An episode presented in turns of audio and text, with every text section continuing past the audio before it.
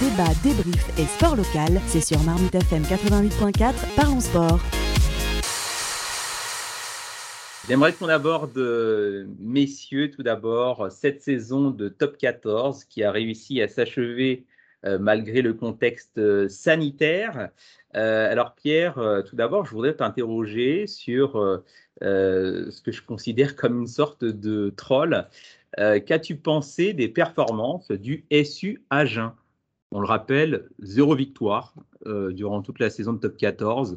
Beaucoup et deux, points, et deux points au compteur deux points, donc des bonus défensifs. Euh, beaucoup de clean sheet inversés, c'est-à-dire euh, beaucoup de matchs avec euh, zéro point marqué. Qu'as-tu pensé de, de, de, cette saison du SU Agen Moi, ça me, ça me paraît quand même assez scandaleux au niveau du top 14, où on a quand même des joueurs qui sont professionnels, et qui sont quand même payés pour se donner à fond sur le terrain. Mais ce qui, a été, ce qui a été le cas, si tu regardes en fait en gros euh, les trois quarts de leur match, si s'il euh, si, si, n'était pas question d'une deuxième place, je les aurais appelés les poulies d'or du rugby ou du top 14 cette, cette saison-là, parce qu'ils ont, ils ont craqué, euh, ils ont craqué souvent à 2 mètres du bol de Sangria, et notamment, notamment en début de saison. Après, il est, évident qu'avec deux points de bonus défensif, zéro victoire, euh, et puis des, danses et des, valises prises sur la fin de la saison, où tu sens, où tu sens que les joueurs euh, lâchent un peu, c'est loin de, la, gloire du SU Agen et, de, et des années fastes quand euh, Philippe Célan était, était sur le terrain et pas, et pas en tribune. Et effectivement, c'est c'est quand même une, toute belle école de rugby de notre, de notre patrimoine rugbystique français. Euh, ça, ça, fait quand même de la peine de, de, les voir, de les voir à la peine de cette manière-là. Je pense qu'en Pro D2, s'ils trouvent un petit peu les ressources, ils devraient quand même pouvoir prétendre à, se frotter à la remontée, même s'il euh, y, a de sacrés clients, euh, de sacrés clients euh, pour la saison prochaine. Mais donc, en résumé, en résumé, éternel, éternel non pas second, mais éternel dernier. Et, puis, euh, bon, un, peu de volonté quand même sur la première partie de la saison, sur le premier tiers. Il faut pas oublier que cette, cette saison euh, en top 14, comme, donc pour les pros comme pour tous les amateurs, a été d'une longueur extrême, a été difficile à gérer. Et quand on a un effectif qui n'est pas forcément pléthorique, un peu de volonté, mais euh, ça ne suffit pas toujours. Et, voilà la saison du SU Agen qui a un zéro pointé. Ouais, mais moi, j'avais jamais vu ça en, top 14. Euh, à chaque fois, beaucoup de valises, euh, zéro victoire, euh, simplement quelques bonus défensifs.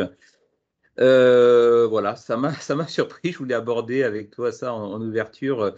Pierre, effectivement, dommage pour Philippe, c'est là une figure emblématique du club et puis du 15 de France, bien sûr. pour en revenir au top 14, mais de manière sérieuse cette fois-ci, finalement, on a une finale entre les deux premiers euh, du championnat, le Stade toulousain contre le Stade Rochelet.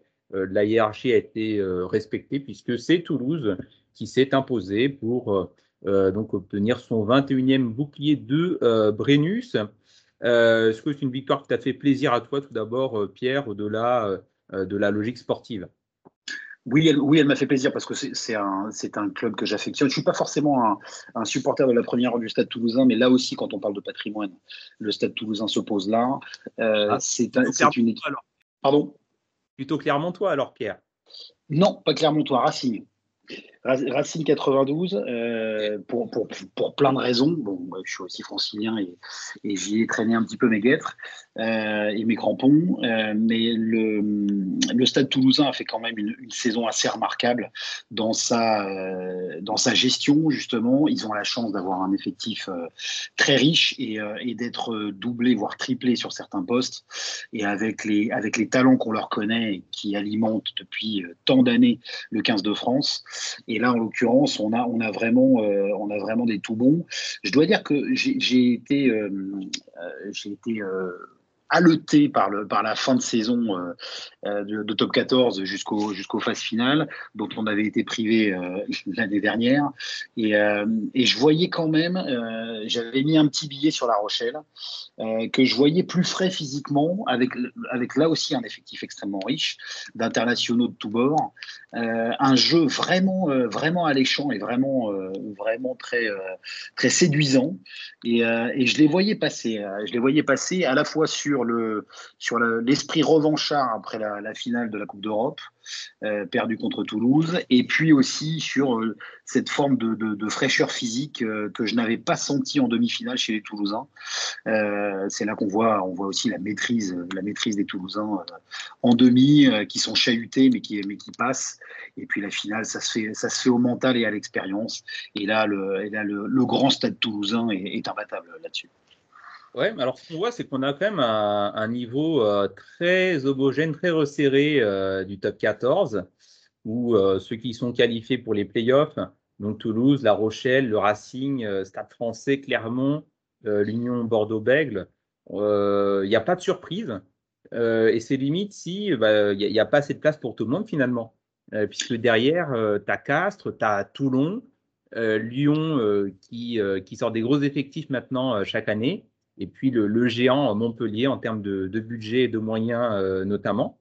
Euh, comment est-ce que tu vois cette évolution euh, du top 14 Est-ce que, selon toi, on a un très gros niveau de jeu par rapport au fait qu'il n'y ait que 14 équipes? Parce que tu sais, c'est à la mode ça, en ce moment de dire il faut qu'on diminue le nombre de clubs du championnat pour que le niveau s'améliore. Ou alors, est-ce qu'il y a d'autres raisons, selon toi? Non, je, pense qu'on a, on a, on a quand même une, une, chance de, euh, de, d'avoir, euh, d'avoir de très bonnes équipes et de très grosses écuries. Euh, sans, sans, tout de suite faire le parallèle vers le 15 de France, dont on parlera un petit peu plus tard, mais c'est, c'est, c'est de, de, voir à quel point le, le top 14 est devenu, est devenu un, championnat, un championnat performant. Euh, quand on voit la, course à l'armement d'une saison à l'autre, on a effectivement sur les 14, on a, euh, on a au moins 10, 10 équipes prétendantes au moins, au moins aux, qualifications. Euh, et encore, parce que si là, si tu sors, si tu sors Agen dont on a parlé, rester quand même Pau qui s'est qui s'est battu, qui s'est battu jusqu'au bout et qui a eu un scénario incroyable pour se maintenir pour se maintenir en top 14 et qui a gagné le match qu'il fallait. ensuite, ensuite, on a des équipes qui qui nous ont surpris euh, l'année dernière, comme le Stade français Paris, qui était, euh, qui était, au, qui était au 36e dessous, mais qui, euh, qui a su, ben là en l'occurrence, profiter de la crise Covid pour se refaire, et puis, rehausser son niveau et retrouver son, lustre d'antan. Ils ne sont pas passés très loin de la, de, la qualif. Et puis après, il y a, y a les historiques euh, mais, mais je, je, pense qu'on a, on a, quand même, euh, on a quand même un championnat qui, qui reste ouvert. Alors c'est vrai qu'au final, tu as cité les six, euh, les six qualifiés, euh, alors les deux qualifiés directs et puis les quatre, les quatre barragistes. on, a, on a quand même des, des, équipes, des équipes connues et qui sont, qui sont des habitués de ce, ce niveau de compétition. mais ça donne encore des, ça donne, ça donne des, ça donne des matchs relativement ouverts et puis des perspectives assez ouvertes. Euh, encore une fois, je voyais La Rochelle plutôt bien placée et, euh, potentiellement euh, championne, de France.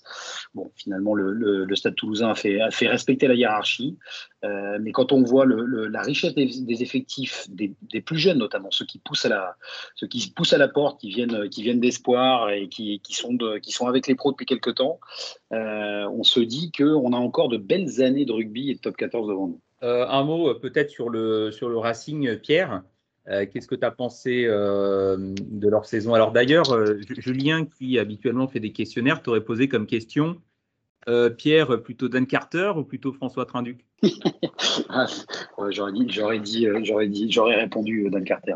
Bah, pareil. malgré tout. Ça, c'est obligé. À, part, à, part, le cocorico, parce que, parce que François Trinduc est quand même un, tout bon joueur du, du top 14 et du, et du 15 de France, euh, ancien international, mais bon, tu peux pas tester hein, sur, sur, Dan, sur Dan Carter là en l'occurrence. et, la, saison du, la saison du Racing, bah, écoute, euh, je peux pas, je peux pas dire que j'ai pas été déçu parce que quand j'ai vu quand ils ont pu aligner enfin leur ligne de galactique, leur, leur ligne de leur ligne de trois quarts, leur ligne derrière, j'ai commencé à baver et vraiment à, à, regarder les matchs avec un gros, gros appétit. Et, quand ça, je me souviens plus contre qui, contre qui ils jouaient sur le premier match, quand c'est à l'Arena d'ailleurs. Euh, le premier match où ils alignent vraiment leur ligne, leur ligne type. Et là, ça faisait, absolument rêver avec un Finn Russell à la, baguette qui était, euh, qui était dans un fauteuil, qui envoyait les Panzers, euh, les Panzers Vakatawa et, et Ficou, euh, Ficou au charbon, aux ailes avec des finisseurs et, à l'arrière avec un Teddy Thomas ou un Rouanimov avant de se blesser qui était vraiment plein de bourre. Donc un peu déçu de ne pas les voir aller plus loin avec un effectif comme celui-là. Euh, peut-être qu'ils se sont fait un petit peu bouger devant, plus, plus que d'habitude, ce qui explique, euh, ce explique d'ailleurs euh, sans doute les, résultats de fin de saison, parce qu'on sait qu'au rugby, ben, ce, sont, ce sont les avants qui font gagner les matchs et, et, les, et les arrières qui déterminent le score, pour reprendre les clichés. Mais donc, donc une petite déception, content de les voir quand même malgré tout arriver en demi, mais La Rochelle était, La Rochelle était meilleure sur, sur la demi, pas photo. La Rochelle était bien meilleure et, euh, et, a montré une ligne arrière, une ligne d'arrière euh, euh, peut-être pas aussi, peut-être pas plus, mais aussi, aussi séduisante que celle du Racing. Ouais, alors Pierre, il y a aussi un événement au niveau du Racing qui m'a interpellé. C'est le transfert de Galificou comme ça en pleine saison, du Stade français quand même, au Racing. comment est-ce possible dans le rugby 14 ce passage de périph, euh, puisque ça c'est très très francilien, euh, est, inédit. Ça effectivement, ça a surpris tout le monde parce que euh, il y, a une sorte de jusqu'à maintenant de déontologie et, d'esprit rugby qui fait que, que les recrutements ne se font pas en cours de saison. On, a même parfois attendu longtemps au football pendant pour que les mercatos de cours de saison déclenchent ça, mais au rugby on n'était pas habitué j'espère qu'on ne s'y habituera pas d'ailleurs, mais c'est totalement inédit. Et euh, alors, comment, comment est-ce possible? Je pense que c'est une affaire, c'est une affaire à la fois juridique et financière euh, d'avoir ce, ce blanc-seing et cette autorisation du Stade Français Paris de lâcher son joueur. Euh, même si après, je ne suis pas dans les secrets d'alcôve, savoir exactement comment ça s'est négocié et, comment ça s'est fait, mais je crois, aussi que c'est plus pour Gaël que c'est un petit peu délicat. Il a eu l'air de le vivre pas trop mal, notamment quand il s'est agi de, prendre le Stade français en quart, euh, en barrage euh, pour, les, qualifications. Et, sur, la première opposition, il n'était pas aligné. Donc là, je pense qu'il y avait quand même un effet de cause à effet. Et, euh, et, donc, ça a dû être difficile pour lui de s'acclimater très vite à sa nouvelle équipe euh, à tendre le dos euh, aux différentes critiques qu'il traite, peut-être à juste titre de mercenaires. Mais en tout cas, bon, lui a fait son choix, je pense que c'est mon agent aussi.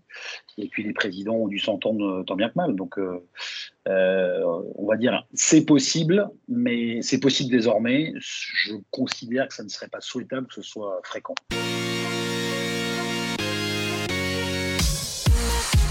Débat, débrief et sport local, c'est sur Marmite FM 88.4, parlons sport.